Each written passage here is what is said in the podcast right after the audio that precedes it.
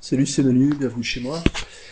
Euh, Aujourd'hui, on va parler d'amour parce que pourquoi pas, l'amour, euh, l'amour c'est bien. Hein Euh, voilà, donc je vais commencer par te lire un passage d'un livre. C'est ce que je suis en train de lire en ce moment. C'est écrit par docteur, la docteur Louane Brizandine, Brizendine, je sais pas comment le prononcer. Euh, les secrets du cerveau féminin. Alors c'est enfin, je l'ai retrouvé en faisant le tri dans les bouquins et j'ai commencé à lire. Euh, c'est intéressant, Euh, c'est très très intéressant. Voilà, je t'en parle.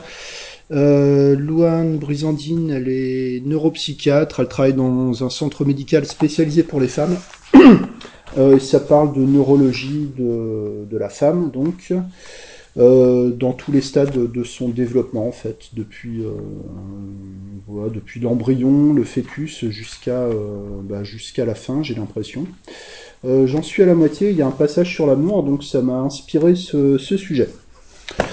Alors, ça parle aussi du cerveau masculin dans une certaine mesure parce qu'il y a beaucoup de, comparaisons en fait. Ça, enfin, ouais, ouais, c'est euh, c'est pas mal. C'est facile à lire, c'est pas chiant, tu vois. Euh, je m'attendais un peu, je me suis dit, ouais, un truc, un truc de neuro, ça doit être rébarbatif. Euh, non, non, c'est très bien écrit, c'est euh, c'est digeste, quoi. Euh, ça se lit très bien. C'est c'est même euh, reposant, curieusement. Voilà. Donc, je lis. Pour les hommes comme pour les femmes, tomber amoureux représente un comportement ou un état cérébral parmi les plus irrationnels qui soient. Dans les affres de cette nouvelle romance, le cerveau devient illogique. Il est littéralement aveugle au défaut de l'être cher. La volonté n'y peut rien. On a maintenant documenté l'état cérébral qui est celui de l'amour, durable ou éphémère.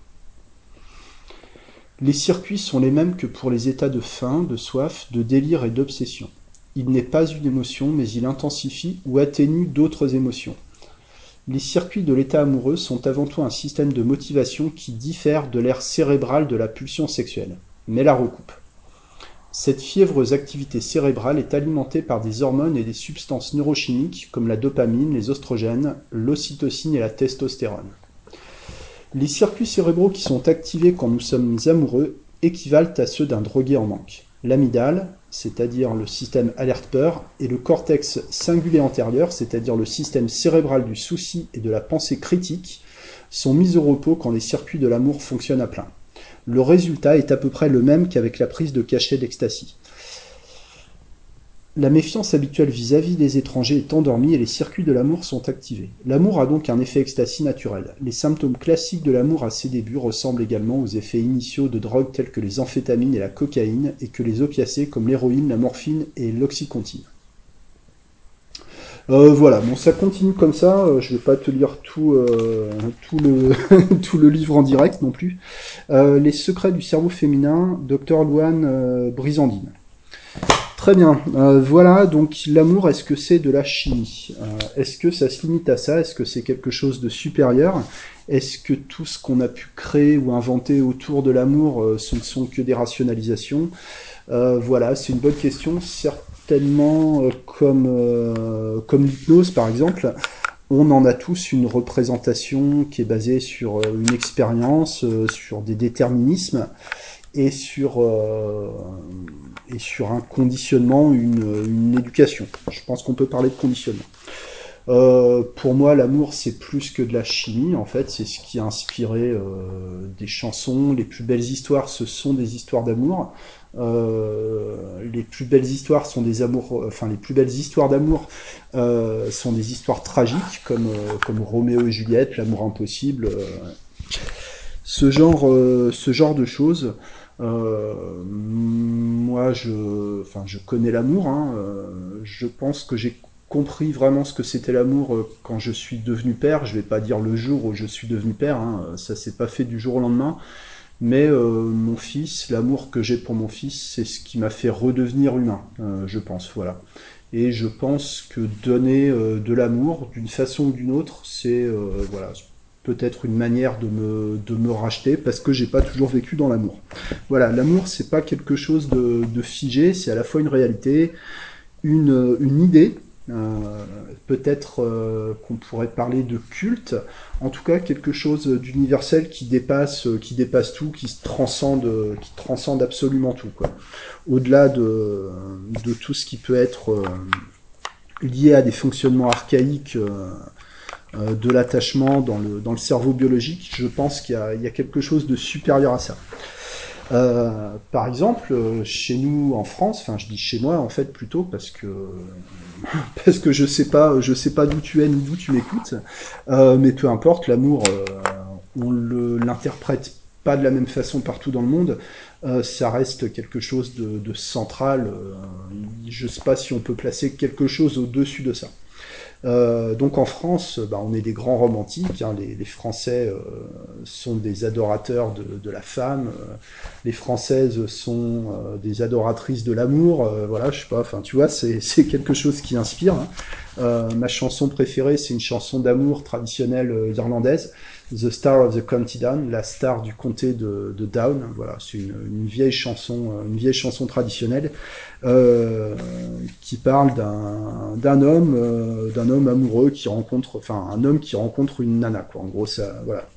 C'est un peu ça, euh, c'est un peu ça l'idée. Euh, Paris, euh, c'est souvent euh, considéré comme la capitale mondiale de l'amour, de la romance. Et d'ailleurs, je ne sais pas si tu as entendu parler du syndrome euh, de Paris. Je ne sais pas si c'est un vrai syndrome euh, ou si c'est une légende urbaine. J'ai pas pris le temps de vérifier. En tout cas, euh, dans les deux cas, c'est intéressant.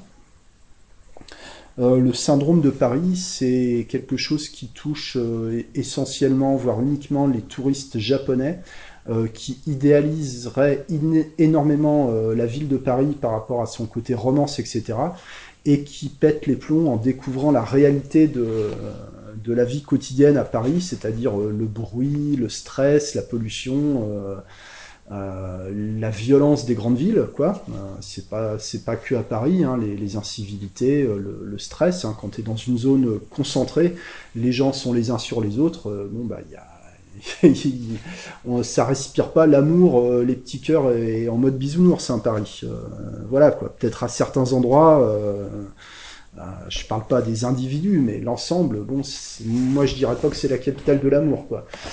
Capitale de beaucoup de choses, mais mais bon, voilà, c'est pas hyper le côté romantique, bon, il est, disons qu'il est relatif, quoi. Donc je sais pas si vraiment il y a des touristes japonais euh, qui pètent les plombs, qu'on qu retrouve désorientés dans la rue, euh, complètement, euh, complètement pété de la, tête. Je sais pas si c'est vrai. Euh, tu sais, pas loin de chez moi, il y a un patelin qui s'appelle Saint-Amour. C'est un village de vignerons. Ça doit être à la limite du Beaujolais, du Mâconnais. Et il y a beaucoup de, de Japonais qui viennent se marier à Saint-Amour. Euh, pour le côté, bah, le mot amour, et puis euh, voilà, le, fait que le village s'appelle Saint-Amour, euh, ça, voilà, ça évoque quelque chose. Et s'il y a des gens qui viennent d'aussi loin que le Japon pour se marier dans un trou perdu comme, Saint-Amour, peut-être que le vin est bon, mais enfin je, je sais pas, mais bon voilà, ça montre bien que ça dépasse toutes les cultures, toutes les frontières, etc. Que c'est quelque chose d'extrêmement d'extrêmement profond certainement un culte, une idéalisation. Euh, L'amour, c'est aussi la souffrance, c'est la, désillusion. Euh, c'est aussi, euh, il y a, le bonheur et la, et la souffrance dans l'amour. C'est une prise de risque. On dit qu'on tombe amoureux euh, bah parce que tomber, quand on tombe, ça fait mal, et quand on tombe, on fait pas exprès de tomber. Tu vois, c'est pas quand tu tombes par terre, te jettes pas, jettes pas par terre, quoi. Euh, L'amour, bah ouais, c'est un peu, je sais pas, comme sauter en parachute, mais sans parachute, tu vois. Euh, donc la, chute peut être, euh, tu vois, ça peut t'envoyer de l'adrénaline, euh, voilà. Après la question c'est euh, est-ce que est-ce que tu vas survivre quand tu te seras quand, euh, éclaté au sol, quoi. voilà. la docteure le Brisandine dit que ça fait l'effet d'une drogue. Euh, je l'aurais dit euh, au sens figuré, mais c'est vrai au sens propre, tu vois. Euh, je reprends les mots d'une dame qui parle de communication non violente, Isabelle Padovani, que tu vas trouver sur YouTube. Isabelle Padovani, ça doit être le nom de sa chaîne. Communication non violente, qui dit dans une vidéo que, surtout au début d'une relation, ben, l'autre, il lui suffit d'exister en fait. L'amour est sans condition, en tout cas au début. Euh, et c'est vrai que l'amour euh, rend aveugle, comme on dit, dans le sens où ça efface tous les défauts. Ça crée, euh, enfin, vraiment, on peut parler d'hallucination. je sais pas si l'ecstasy fait cet effet-là, j'en ai jamais pris.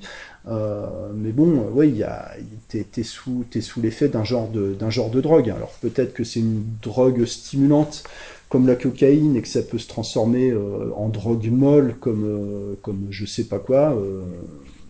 Bon, voilà, on va pas, on va pas développer la métaphore. Euh, Madame Padovani, elle dit aussi à un moment dans une autre vidéo que quand tu es amoureux, en fait, quand tu es dans l'amour, euh, quand tu es amoureux de quelqu'un, euh, tu deviens un cadeau, en fait, que tu dois te considérer comme un cadeau que tu offres à l'autre. tu, vois ce que ça peut soulever comme, comme problème au niveau de, de l'estime de soi. Euh, une suggestion comme ça. Euh, voilà, enfin bon, je suis pas fan moi d'Isabelle Padovani. Euh, je, trouve que ses idées et puis la manière un peu humoristique de, décrire les situations du quotidien, c'est très intéressant. Je trouve qu'elle n'est plus ce qu'elle a été, qu'elle vire, qu'elle vire trop New Age, et puis il y a un côté un peu gnangnan qui, qui m'agace, quoi. Voilà. En tout cas, tu vois, elle ne me laisse pas indifférent. Euh, c'est-à-dire que, euh, comme euh, l'avait dit, il a expliqué un, prof de français quand j'étais en terminale, tu vois, ça m'a. Je m'en rappelle, je me rappelle pas de grand chose de, ces années-là, mais ça, je m'en rappelle. c'est que le contraire de l'amour, c'est pas la haine, c'est l'indifférence. Je trouve que, voilà, je trouve que c'est bien résumé. C'est-à-dire que tu guéris d'un chagrin d'amour euh, quand tu deviens indifférent à la personne. C'est un deuil, euh, je pense qu'on peut vraiment parler de deuil, enfin en tout cas euh, pour les gens qui ont du mal à surmonter des ruptures, qui sont dans des schémas de dépendance affective, parce que bon, à un moment, on va, on va parler d'hypnose aussi. Hein. on retrouve vraiment les étapes du deuil. Hein. Le, déni, le choc, tu sais, l'anesthésie, la colère, et puis la dépression, la reconstruction, bon, enfin voilà, les étapes du deuil euh, en, général. Euh, donc moi je le travaille vraiment comme un deuil, donc l'épisode sur le deuil euh, qui date de quelques épisodes en arrière, tout, tout, ce travail-là, moi je l'applique, je l'applique plus ou moins pour tout ce qui est question de surmonter, de surmonter une rupture sentimentale en fait. Rendre la personne indifférente, euh, c'est, bah, tu vois, comme pour un deuil, euh, je sais pas si c'est plus ou moins pénible euh, que le deuil d'une personne dans le sens décédé, la mort, quoi. entre la rupture et la mort de quelqu'un, je, pense que d'une manière générale, plus ou moins, la rupture sentimentale est plus complexe. Euh, voilà, les, questions se posent pas en termes de plus dur, moins dur, mais de, complexité. Euh, parce que quand quelqu'un est mort, euh, bon, bah, par définition, il est plus là, quoi.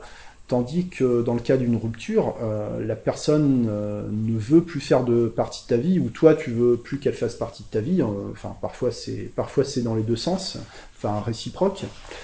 mais la personne, elle est toujours vivante. Euh, et la personne, elle peut toujours faire partie de ta vie. Par exemple, si c'est la personne avec qui tu as eu des enfants. Euh, si tu es divorcé, séparé et que tu as des enfants, euh, tu vois de quoi je parle. Tu, ne, tu, ne, peux jamais te, débarrasser de, ton ex dans le sens où bah, c'est l'autre parent de tes enfants, donc c'est pas n'importe qui. voilà. donc bah, voilà, ça, crée de la, complexité dans le quotidien ça peut créer euh, de, la jalousie, hein, des, histoires d'amour euh, voilà, qui finissent mal. Euh, moi, j'en entends plein au quotidien. J'ai beaucoup de gens qui ont, des, schémas de dépendance affective, des, des gens qui sont en cours de divorce. Alors ça, c'est extrêmement difficile. Une, séparation, c'est déjà traumatisant, si on veut. Peut-être que le mot est un peu, fort, quoique, quoique c'est valable dans certains cas en tout cas, c'est une épreuve extrêmement, euh, extrêmement fragilisante pour la personne. Et quand il s'agit d'un divorce, les procédures, elles peuvent être interminables. Hein. J'ai entendu des histoires où la procédure, elle est repartie pour un an pour une histoire de 500 euros, tu vois. C'est-à-dire que tout, toute la, douleur, ça peut se cristalliser autour des, procédures, de l'argent, de, faire chier l'autre, de monter les enfants contre, contre l'autre parent, qu'on appelle l'aliénation parentale. Euh, bon, c'est extrêmement complexe. on va pas balayer euh, tous les sujets autour euh, de l'amour. mais bon, quand tu écoutes, les gens parler de ça, tu te rends compte qu'il y, a du, il y a du travail. Quoi. Alors, un travail sur le deuil dans le cas d'une rupture, c'est pas forcément super, super adapté. Je te dis pas qu'il faut calquer cette méthode-là précisément, mais il y a des éléments qui se qui se retrouvent. Et ça demande une certaine maturation, certainement. As besoin, enfin, la personne a besoin d'avoir déjà, euh, tu vois, dans l'idée euh, de, travailler sur l'acceptation, parce que généralement c'est plutôt, euh, plutôt le refus. dans les personnes que je reçois, j'ai remarqué que c'était surtout, surtout les hommes qui avaient cette attitude-là. Mais bon, c'est pas représentatif de quoi que ce soit, c'est représentatif que de ma clientèle, où je dois avoir à peu près 10% d'hommes, euh, grand maximum. Euh, donc euh, ça en fait pas tant que ça non plus, mais c'était vraiment, ouais, je veux récupérer mon ex, je veux pas qu'elle parte, quoi. moi, je lui ai offert une maison, tu vois, et après tout ce que j'ai fait, etc. Euh, tu vois un peu, mais ça c'est le côté euh, rationnel de, beaucoup d'hommes. Malheureusement, c'est un peu le désir, le désir négocié, quoi. Euh, c'est alors certainement l'amour, le désir, c'est pas quelque chose qui se négocie, ou bien sais un peu des conditionnements, des, schémas, des, croyances, quoi. voilà. si ma femme, si je lui construis une maison, elle partira jamais, tu vois. Bon c'était peut-être vrai à une époque, euh, je ne crois pas que ce soit vrai, vrai aujourd'hui. Euh, des parents séparés, aujourd'hui, c'est pratiquement la norme, en tout cas dans ma génération. Euh, si tu vas chercher tes gamins à l'école, tu vois, le nombre de, parents divorcés, c'est un peu plus de la moitié dans les villes et puis un petit peu moins de la moitié dans les, dans les villages, quoi, à la louche. Hein. Euh, j'avais lu des statistiques là-dessus il y a longtemps, euh, donc euh, je sais pas, enfin il y a quelques années, donc je sais pas, je sais pas comment comment c'est devenu. Il y a aussi d'autres d'autres phénomènes un peu sociaux. Alors je dis pas que le divorce c'est une mode, même s'il y a eu des trucs un peu la divorce party aux États-Unis, tu vois, mais bon là, moi je connais des gens qui ont fait ça, qui ont fêté leur divorce. Hein, T'as l'impression vraiment des gens qui sont dans le, déni. C'est marrant d'ailleurs parce que euh, dans, le, dans le divorce, je l'ai remarqué autour de moi parce que tu sais, à un moment, euh, on, fait tous à peu près la même chose au même âge. Hein. Je veux dire, à un moment, euh, tu fais tes études, tu fais ton service militaire, enfin, pour les vieux, les, vieux, les anciens comme moi, quoi. Puis après, tu trouves du boulot, et puis après, tu t'installes avec ta copine, tu prends un appart, tu, fais des gamins, tu construis une maison, après tu divorces, et puis après tu, tu fais, euh, tu fais ta crise post-divorce et puis après euh, tu, tu reviens sur la carrière, etc. Tu, vois, tu as, vraiment un, un, truc que, tout le monde à peu près fait, euh, fait en même temps. Quoi. Donc il y a peut-être un peu, peut-être que tout ça c'est aussi culturel. Hein. Je, je, ne sais pas si, si la génération de nos grands-parents et les, générations antérieures idéalisaient l'amour, idéalisaient le couple à ce point-là. Je pense que c'était un mode de vie qui était plus ou moins euh, euh, forcé, euh, on s'adaptait, on pouvait pas trop faire autrement. les gens ne divorçaient pas pour, ben, par rapport aux enfants, en tout cas c'était c'était la raison qui était invoquée. Et quand tu vois le monde d'aujourd'hui, les, enfants qui grandissent avec un seul parent, généralement sans père, parce que statistiquement c'est plutôt le père qui est démissionnaire hein, dans, l'éducation, euh, bon bah c'est pas génial quoi. Il y a plus de jeunes délinquants euh, dans les jeunes qui sont élevés par un seul parent euh, et donc généralement par la mère, mais parce que statistiquement les hommes sont plus démissionnaires. Euh, faudra que je, je me remette à jour dans, les statistiques, mais c'est des tendances. Hein. Alors je sais pas euh, à combien de pourcents, ce sont des, généralités. C'est pour euh, c'est pas pour faire de la, de la sociologie, moi j'y connais rien, mais c'est pour pour situer un peu, voilà, c'est une lecture un peu personnelle. certainement, la rencontre est plus difficile aussi qu'à une époque. donc la perception que les gens ont de l'amour aujourd'hui n'est certainement pas la même euh, qu'il y a 5 ans ou 10 ans en arrière, ou 100 ans, bien sûr. quoi. Euh, il y a l'internet euh, il y a la culture euh, moi ce que j'appelle de la de, de, la puterie tu sais du, libertinage de, de, ces choses là enfin sans sans jugement mais il y a aussi une, comment dire il y a eu une explosion de la prostitution aussi ça c'est donc qui peut être comment dire un, dérivatif pour certaines personnes. Moi, j'en ai eu hein, des, accros, euh, des accros au sexe, accros, accros au porno, accros à la prostitution. Euh, c'est parce que c'est un tampon, euh, c'est un tampon émotionnel. Comme les sites de rencontres, exactement comme les sites de rencontres, qui sont un tampon contre le rejet. C'est-à-dire que d'aller draguer une nana, tu vois, alors je te, te dis pas aborder une nana dans la rue comme comme les pick-up artistes, là, tu sais, les, les dragueurs, euh, les dragueurs professionnels là, qui, euh, qui font du coaching en séduction, etc., qui accrochent les nanas, les nanas dans la rue, là. Enfin, remarque que pour aborder une inconnue dans la rue, faut déjà, tu vois, faut déjà oser, quoi. S'il y a du coaching pour ça, c'est bien que c'est quelque chose qui est plus du tout naturel, quoi. voilà et, euh, et même d'aller euh, d'aller draguer, je sais pas, une collègue de boulot ou une, personne que tu vas rencontrer, euh, je sais pas, qu'on va te présenter, etc.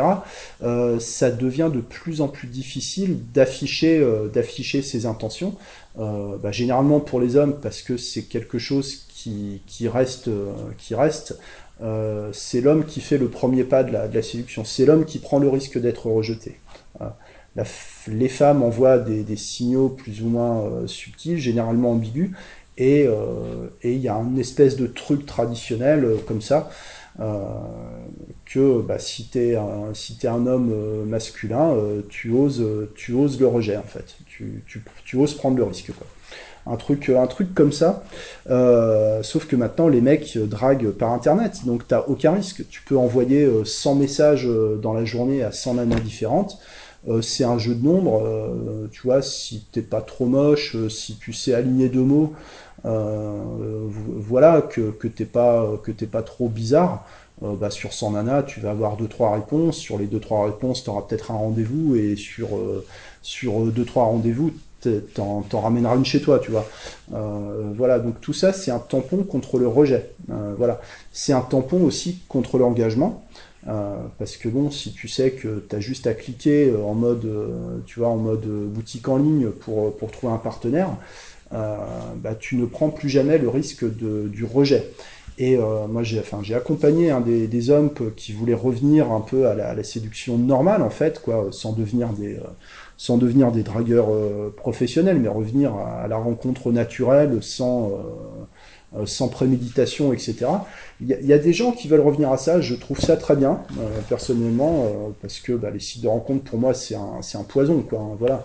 Euh, enfin, j'en parle parce que je, sais, je sais ce que c'est, je sais comment ça marche, et je sais aussi que pour les femmes, c'est pas quelque chose d'épanouissant. Euh, bah déjà parce que les femmes, comme les hommes, elles sont en concurrence, pas forcément pour exactement les mêmes raisons, mais il y a une concurrence qui est féroce. Euh, les femmes sont euh, extrêmement complexées. Euh, enfin, déjà, je pense de base, mais avec là, es imagine que tu es en concurrence avec le monde entier en fait sur Internet. Et puis, il n'y a pas beaucoup, en tout cas, c'est vrai pour Facebook, c'est vrai pour les sites de rencontres, il n'y a pas beaucoup de femmes qui ressemblent à leur photo de profil, ce qui montre bien qu'il y, a des complexes derrière. Quoi. Et je sais pas si tu es un homme ou une femme, toi qui m'écoutes, cher auditeur ou auditrice, euh, il y a aussi un déséquilibre, c'est-à-dire que pour un, pour un homme, euh, il faut que tu envoies peut-être euh, 1000 euh, messages pour avoir peut-être un espoir, tu vois. D'ailleurs, si ça s'appelle le marché de l'espoir en marketing, ça dit bien ce que ça veut dire. Hein. si tu es un homme, tu, tu, dois, ou alors paraît que c'est moins vrai avec les applications comme Tinder où tu n'as plus besoin d'écrire, ça joue que sur la photo. Donc c'est vraiment le travail de, la photo. D'ailleurs maintenant il y a des photographes professionnels euh, spécialisés dans la photo, euh, dans la photo Tinder, tu vois, euh, parce que sur Tinder les, gens n'écrivent plus de description, etc. T'as que que la photo, quoi. voilà, c'est ça devient bientôt c'est le téléphone qui va choisir à ta place en fait. D'ailleurs c'est pratiquement c'est pratiquement le cas. et un homme dans les algorithmes, il est pénalisé en fait déjà au départ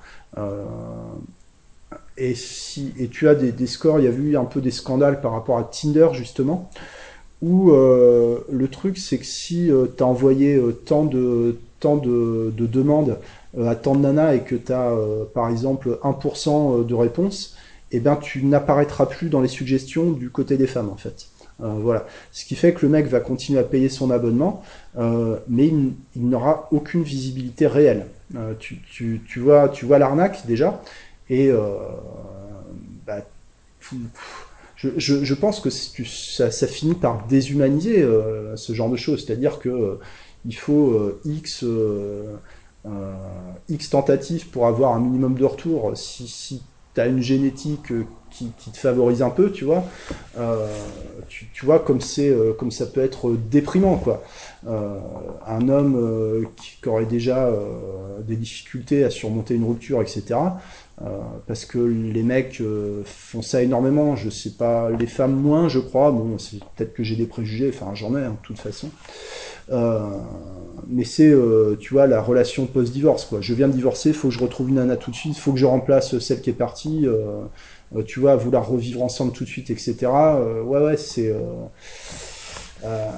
t'ajoutes à ça la frustration euh, du non-retour sur investissement sur les sites de rencontres. Euh, voilà. du côté des femmes, bah, elles sont harcelées. voilà, hein, c'est connu. Toutes les, les, nanas que je connais, enfin même des copines à moi hein, qui sont sur les sites de rencontres ou qui ont été, elles disent ouais mais c'est 50 messages par jour, mais c'est vraiment 50 messages par jour. Donc t'en ouvres pas le, le dixième au bout d'un moment. Quoi. voilà. Euh, ce qui fait aussi euh, que tu as beaucoup de, beaucoup de nanas sur qui on se retournerait pas dans la rue, euh, qui sont convaincus d'être hyper sollicitées, d'être hyper, je sais pas, d'être hyper bonnes, etc., hyper intéressantes, parce qu'elles reçoivent 50 messages par jour. Alors que, bon, bah, je veux dire, par définition, quand t'es, enfin, la moyenne des gens est dans la moyenne, quoi. bon, voilà. tout ça pour dire que toute cette machinerie là, euh, ça crée des, frustrations, ça crée des angoisses, ça crée de la dévalorisation de soi-même à des niveaux, euh, des, des, niveaux graves, quoi. Euh, quand on dit que l'amour te fait l'effet d'une drogue, euh, tu sais, euh, la relation d'un drogué avec sa, sa substance, je veux dire, c'est, enfin, à un moment, euh, je sais pas si tu as un drogué de cerveau à la base ou si c'est la ou si c'est la cam euh, qui transforme ton cerveau en cerveau de drogué. Euh, mais le, je veux dire que la, souffrance du manque euh, fait partie fait partie intégrante et à un moment tu peux te demander si c'est pas ça que tu recherches, tu vois. Si tu es alcoolodépendant par exemple, il y a un moment où tu peux te poser la question est-ce que je cherche l'ivresse ou est-ce que ce que je recherche c'est la gueule de bois, tu vois Il y a un moment tu sais plus tellement tu perds conscience de toi-même tellement tu es dans des schémas autodestructeurs, et l'amour euh, crée ça aussi, la dépendance affective crée ça, euh, tu, euh, tu, tu, peux, tu peux avoir des comportements suicidaires, suicidaires à petit feu. Quoi. voilà. et donc, je te parlais d'estime de, soi. Bon, je te raconte un peu les choses pêle-mêle, c'est tu vois, ce que les gens me racontent, ce que j'observe, ce que, ce que je crois par rapport à ça. Après, tu prends ce qui est bon, euh, ce qui est bon pour toi. Hein. Euh, moi, je pense que tout le monde est légitime pour parler d'amour. Euh, voilà, tout le monde est légitime pour en penser quelque chose. voilà. Peut-être, alors pas au niveau de la neuro, de la neuropsychiatrie, mais en, général, quoi. et donc l'estime de soi, voilà, il y a beaucoup de gens aussi qui, euh, ont, des problèmes. je vais dire beaucoup de femmes parce que c'est ma clientèle, c'est ça. Donc euh, moi j'ai ce j'ai ce prisme là euh, qui, est, limité. Hein. Mais c'est vraiment des effets d'un genre de, de, conditionnement et puis une personne de toute façon n'importe quelle personne qui a, qui a été trahi ou qui s'est senti trahi, s'il y a de l'infidélité, si, si la personne que t'aimes te quitte, mais que tu comprends pas vraiment pourquoi, euh, si tu es dans une relation extrêmement conflictuelle qui fonctionnera jamais, tu sais que ça fonctionnera jamais, mais tu continues, tu t'es engagé, tout ce que tu as investi, tu veux pas, euh, tu veux pas t'en débarrasser, etc. Euh, c'est extrêmement destructeur hein, au niveau, au niveau de l'estime de soi. Là, il y a du, il y a du boulot à faire. Hein. Euh, la légitimité, euh, légitimité d'être aimé. beaucoup de, schémas certainement liés à l'enfance, à l'éducation. Hein il y a l'amour qu'on reçoit, il y a l'amour qu'on perçoit, euh, tu vois. Euh, un parent un peu absent ou un peu distrait ou, euh, ou dur, tu vois, autoritaire, ça peut être perçu comme un manque d'amour. À l'inverse, un parent laxiste, ça peut être interprété, c'est généralement interprété comme de l'indifférence, comme un manque d'amour par le par l'enfant. Euh, voilà, et beaucoup d'enfants, euh, beaucoup d'enfants de, de 68 arts ont ce problème-là. Ça se retrouve dans la génération de parents d'aujourd'hui, hein, euh, qui ont eu des parents euh, qui croyaient pas à l'autorité, euh, qui croyaient pas à la récompense et à la punition. tu sais, en mode Françoise Dolto, etc. Alors à tort ou à raison, hein, mais ça, revient quand même qu'un parent qui n'est pas, euh, qui n'est pas autoritaire, euh, c'est dévalorisant pour l'enfant parce qu'il a l'impression euh, de pas de pas être important en fait. Enfin un truc comme ça. bon alors ça mériterait des heures et des heures de discussion ces sujets-là, mais travailler sur la légitimité, l'estime de soi, il y a des choses, il y a des choses à faire avec ça. alors d'un point de vue technique, hypnose, parce que ouais, ce serait bien aussi de mettre un peu d'hypnose dans, ce podcast. Euh, moi, j'ai entendu souvent parler pour l'estime de soi d'une métaphore hypnotique de l'arbre remarquable. Euh, J'en ai souvent entendu parler, mais en fait, euh, je la connais pas, je l'ai jamais utilisée. Euh, mais j'ai souvent lu des discussions d'hypno qui disaient oui, la métaphore de l'arbre remarquable, c'est super, c'est génial.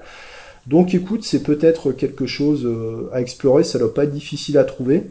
Euh, voilà, après, bon, moi je suis pas fan de la métaphore universelle, mais, euh, mais pourquoi pas. Hein. ce qui est intéressant, moi je le fais comme ça pour l'estime, l'estime de soi. c'est quand la personne est en transe, puis bon, qu'on a quand même déjà bien travaillé sur tout ce qui est un peu du deuil au sens figuré.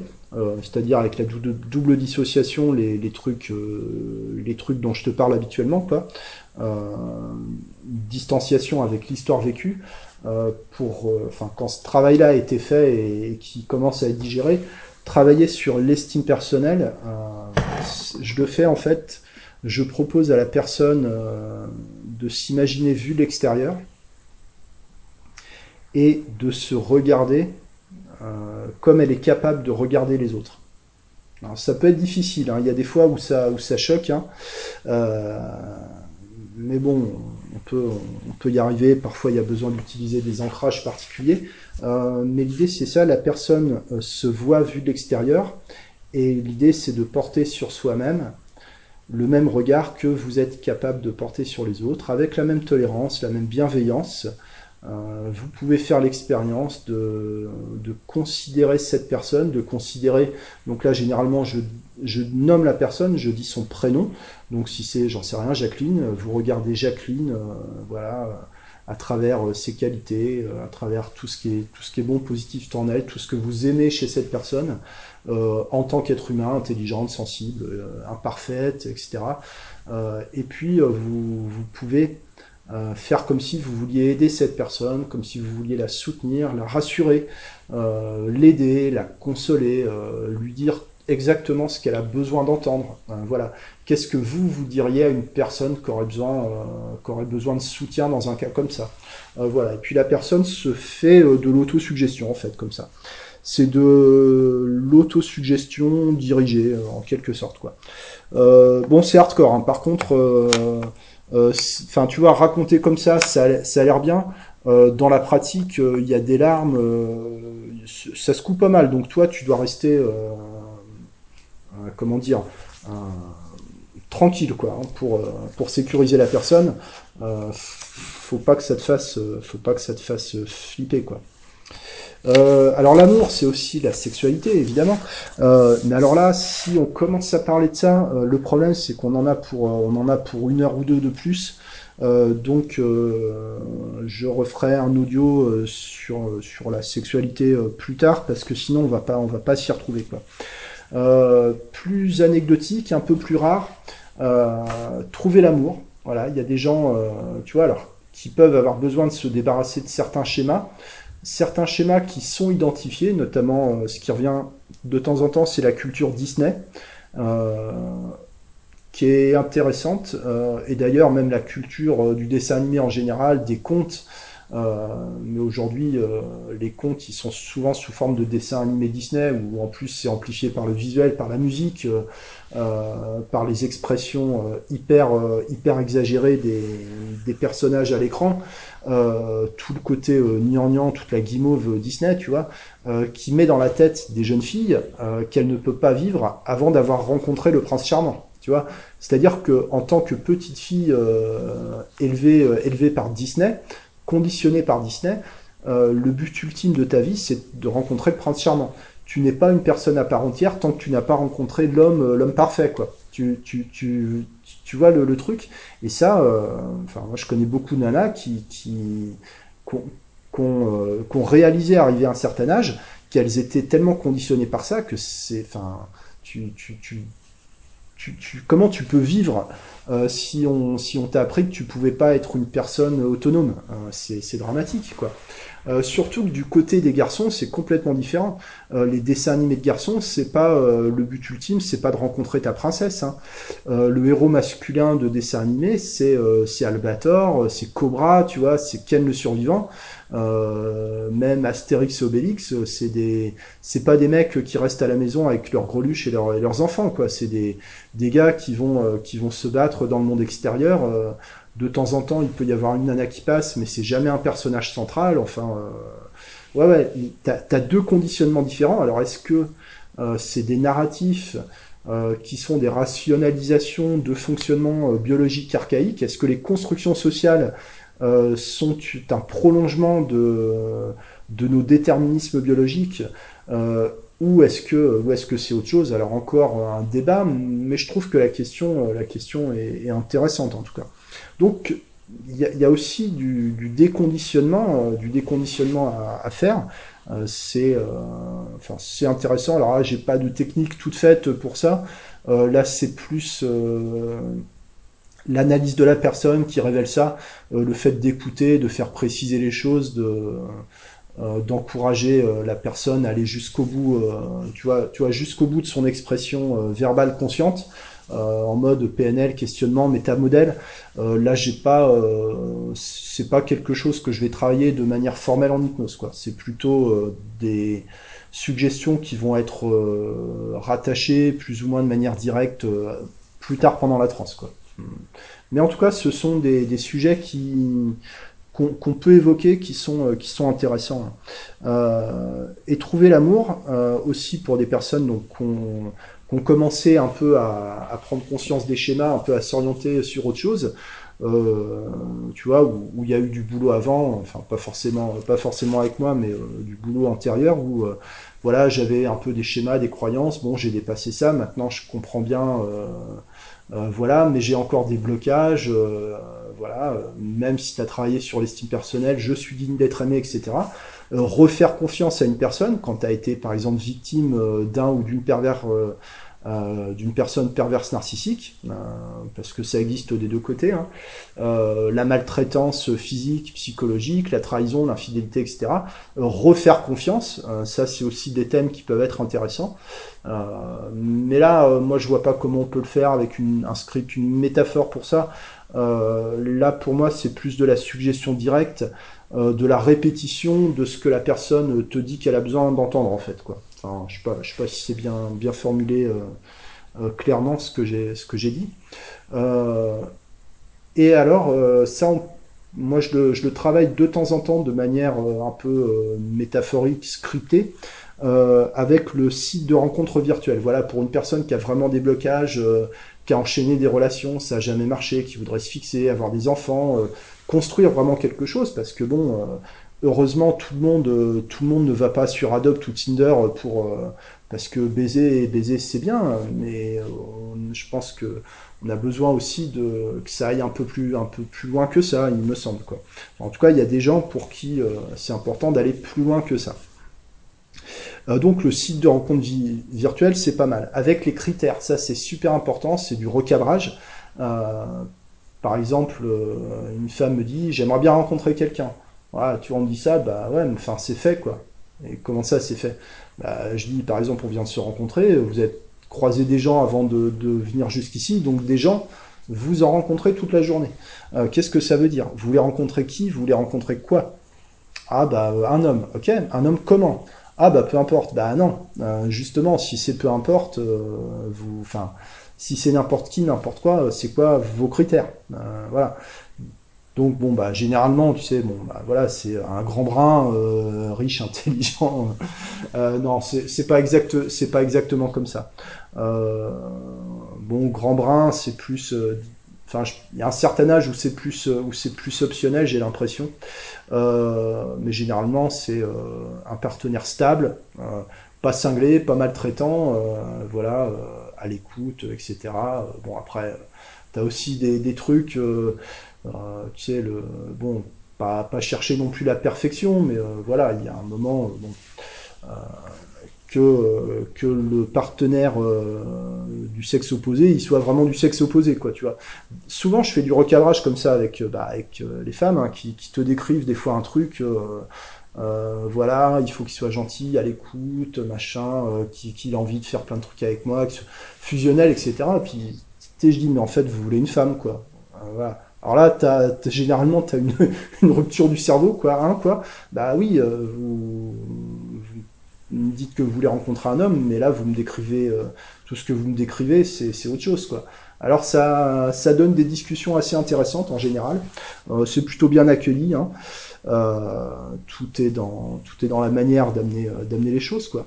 Ça peut m'arriver de faire du recadrage négatif en ce que j'appelle en communication violente. Tu vois, quand des moments euh, besoin un peu de, de, mettre les pieds euh, dans le plat, donner des coups de pied dans la fourmilière ou un peu des de latte dans la gueule, quoi. Euh, bah, par exemple, c'est ouais, mais c'était mon âme sœur, je peux pas vivre sans lui, machin. Euh, T'es là, oh, c'est bon, il y a 8 milliards d'habitants sur la planète, il y a qu'une personne qui est capable de vous aimer, il y a qu'une personne qui est capable de vous comprendre. Euh, bon, enfin, à un moment, euh, heureusement que c'est pas comme ça, sinon il y aurait pas beaucoup de reproduction dans chez les humains, quoi. Voilà. Bon, là, en général, euh, c'est pas forcément bien reçu, mais ça aide. Euh, faut quelques minutes pour que la personne puisse digérer le truc, hein, qu'elle ait le temps de bien pleurer, etc. Euh, mais ça, ça fait du bien.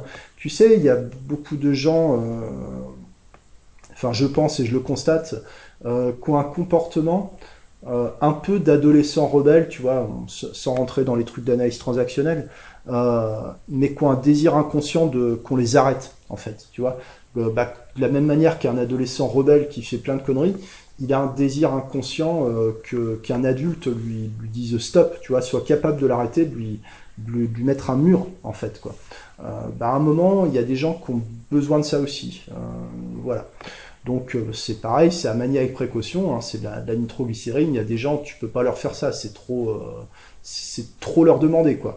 Euh, voilà, donc si tu veux euh, expérimenter le recadrage négatif, euh, vaut mieux y aller progressivement, tu vois, tu vas, vas tranquille, quoi. voilà, même si l'effet de choc, c'est ça qui est intéressant, hein, l'interruption de séquence, tu vois, c'est intéressant, ça reste une technique d'hypnose, ça veut dire que tu as besoin de garder le rapport avec la personne. voilà, c'est-à-dire euh, la communication violente, euh, c'est pas euh, c'est pas n'importe quoi. moi j'appelle ça communication violente. Voilà, en fait j'ai créé, j'ai inventé ça à l'instant. communication violente. Voilà, je suis un, je suis un inventeur. voilà, j'ai décidé de devenir un gourou. Tu vois, d'ailleurs, je te parle, je te parle d'amour et j'ai inventé euh, voilà la, communication violente. Euh, voilà, donc il y aura des formations à 5000 euros la journée. Euh, voilà, ça, ça, va être super sympa. mais c'est de la violence bienveillante. Voilà. Contrairement à la bienveillance violente. c'est-à-dire la bien-pensance, quoi. bon, voilà, alors, qu'est-ce que je pourrais te dire de plus Qu'est-ce que je